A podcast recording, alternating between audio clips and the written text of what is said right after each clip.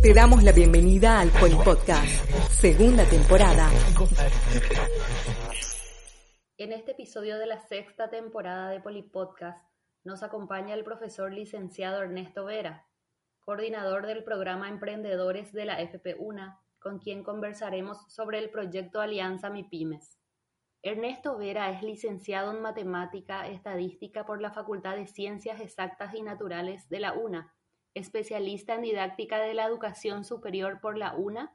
Desde hace cinco años es coordinador del programa Emprendedores de la FP1. Bienvenido a Polipodcast, profesor Ernesto. Gracias por este tiempo. Muchas gracias a ustedes por este espacio y a sus órdenes. Para comenzar, queremos que nos cuentes en qué consiste el proyecto Alianza MIPIMES. El proyecto Alianza MIPYME es, eh, considero, una genialidad del equipo de trabajo del programa Emprendedores y fue encabezado por el profesor eh, licenciado Fernando Espínola, quien eh, a partir de la serie de actividades de gamificación que veníamos realizando era un poco extender todo lo que se puede ofrecer a la comunidad educativa y en especial a las MIPYMES eh, consiste en asistencias que brindan los estudiantes, asesorados por los docentes y también por otros emprendedores para potenciar eh, las MIPIMES, los emprendimientos, las ideas de negocio, eh, ideas de negocios de todos los de toda la comunidad educativa de la UNA. por lo tanto, está liderado justamente por estudiantes desarrollado por estudiantes y acompañados por un plantel docente que tiene una vasta experiencia en cuanto a lo teórico y es volcar todo eso conocimiento teórico hacia lo práctico y hacia a una ayuda que se pueda brindar desde la academia a toda la sociedad.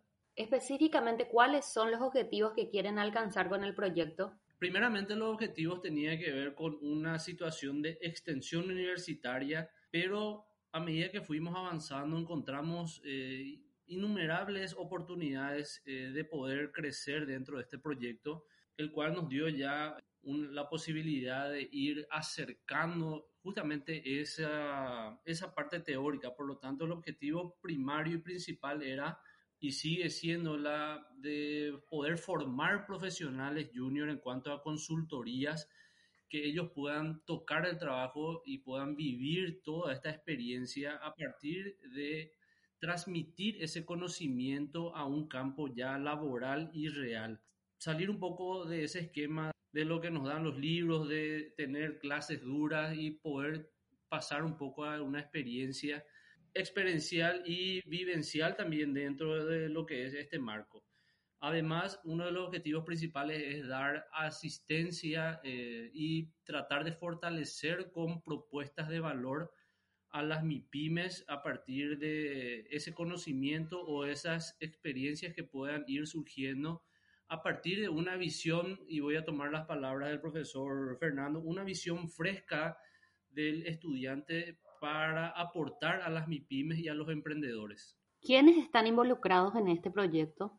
Y básicamente toda la Facultad Politécnica, si bien eh, está liderado dentro del marco del programa Emprendedores, la Dirección de Relaciones Interinstitucionales eh, nos lleva a compartir con toda la comunidad educativa, extender todos estos servicios que puedan ser potables, eh, puedan darse dentro del marco de asistencia y extensión universitaria.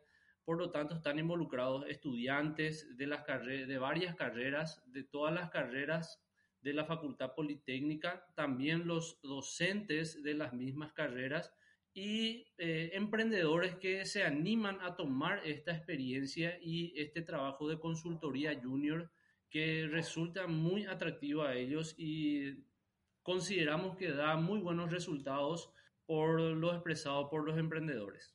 ¿Cuántos estudiantes aproximadamente y de qué carreras son los que trabajan en el proyecto? Estamos trabajando en una tercera cohorte ya ahora y tenemos una posibilidad de ir abarcando 20 eh, emprendimientos, los cuales nos llevan a 40 eh, estudiantes y aproximadamente 10 docentes que eh, trabajan en la asistencia, la misma tiene que ver con, primeramente, un diagnóstico a partir de una herramienta que se le hace a la empresa a partir de cuestiones empresariales, pero luego vamos ahondando un poco más en detalles y los eh, emprendedores hacen que todos los docentes y estudiantes sean parte del emprendimiento.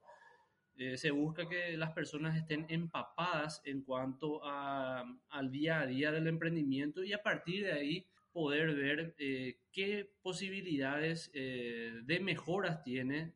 por lo tanto, tenemos por lo menos unas 60 a 70 personas involucradas directamente por cohorte. ¿Con cuántas empresas han trabajado hasta la fecha? Hasta la fecha eh, trabajamos de manera directa con aproximadamente 60 a 65 empresas eh, que tuvimos la posibilidad de, primeramente ellos eh, abrieron sus puertas y dieron la posibilidad de que podamos ser parte de ese emprendimiento y logramos trabajar con ellas. Pero de manera indirecta ya eh, tenemos la posibilidad de que otras empresas vayan mirando ese trabajo a partir de las experiencias de los mismos y ya de manera indirecta tenemos el conocimiento de que más empresas están tomando estas propuestas de valor que van realizando los chicos. ¿Y cómo hacen la selección de las empresas? Quienes precisen de la asistencia, ¿cómo pueden inscribirse para recibir dicho apoyo? La, básicamente la selección de la empresa tiene que ver con que la empresa quiera participar dentro de nuestro programa. Eh, el programa, en primer lugar, no puede ofrecer ningún eh, recurso económico, eh, ya que no, no, lo disponemos, pero la empresa puede postularse.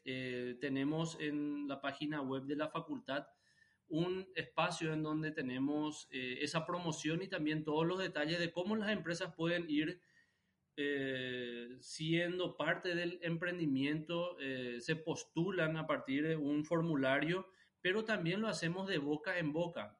así como comentamos, esto fue surgiendo y los emprendedores que ya pasaron por este proceso van comentando a otros y ellos ya van solicitando también. Entonces, eh, hay dos maneras. Una, un formulario que se encuentra disponible en la página web de la facultad eh, y también lo hacemos de boca en boca. Entonces, una vez que nos vemos un poco sobrepasados de emprendimiento a asistir, tratamos de dejarlo en lista de espera y una vez que eh, vaya, vamos cerrando, vamos de vuelta coordinando las acciones con más emprendimientos.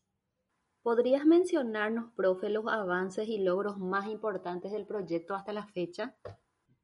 Creo que el avance más importante eh, es la extender un poco más esto y se fueron sumando ya la Facultad de Economía con eh, sus núcleos de asistencia empresariales eh, tienen tres núcleos ellos y a partir de los mismos ellos eh, tuvieron conocimiento de, lo que estamos haciendo y lo que estamos tratando de brindar a las MIPIMES. Y a partir de ello ya escribimos un proyecto en el cual ellos se sumaban a nuestra actividad eh, y tiene la misma modalidad, un diagnóstico en el cual ellos, si se diagnostica que ellos tienen dificultades en asistencias empresariales o tributarios, lo derivamos hacia los compañeros de la Facultad de Ciencias Económicas. Y un logro interesante dentro del mismo considero que es el pedido que van surgiendo a partir de lo que ya fueron eh, asistidos esos emprendedores y comentan cuáles son las bondades del proyecto. Entiendo.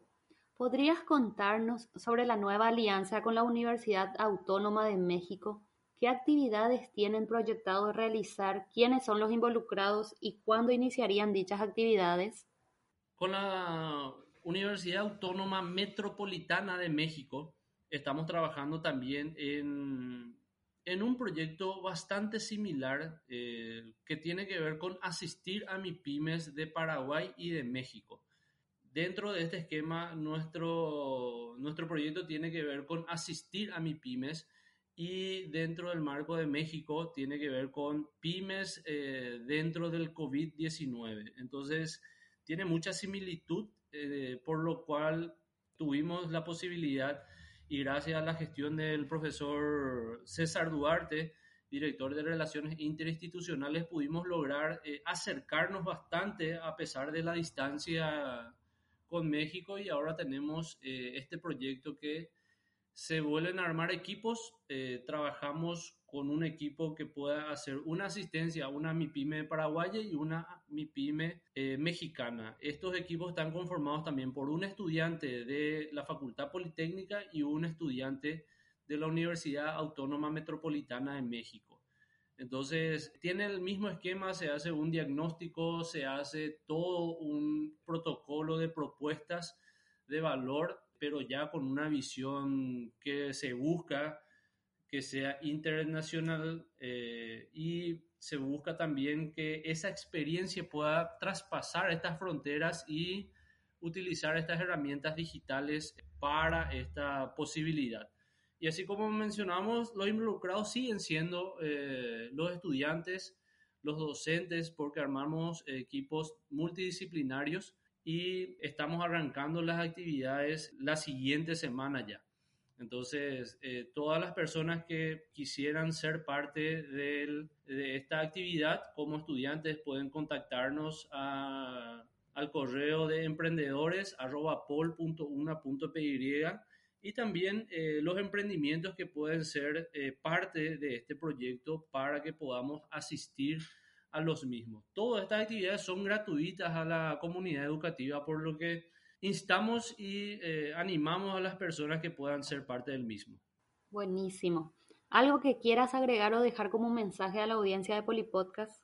Teniendo en cuenta este, esta actividad, eh, lo hacemos con mucho cariño, mucho empeño eh, y si nos ayudan a la convocatoria de más emprendedores o emprendimientos que puedan ir siendo parte de esta actividad, nos gustaría que, podamos, que puedan correr la voz, que nos puedan comentar si tienen algún emprendimiento familiar, algún familiar tiene algún emprendimiento, por lo tanto, tener ese contacto de, las empresas y poder ayudar siempre buscando eh, llegar más a la comunidad educativa de la Facultad Politécnica y extender siempre los buenos lazos que con muy buena intención estamos tratando de caminar en este, en este sendero.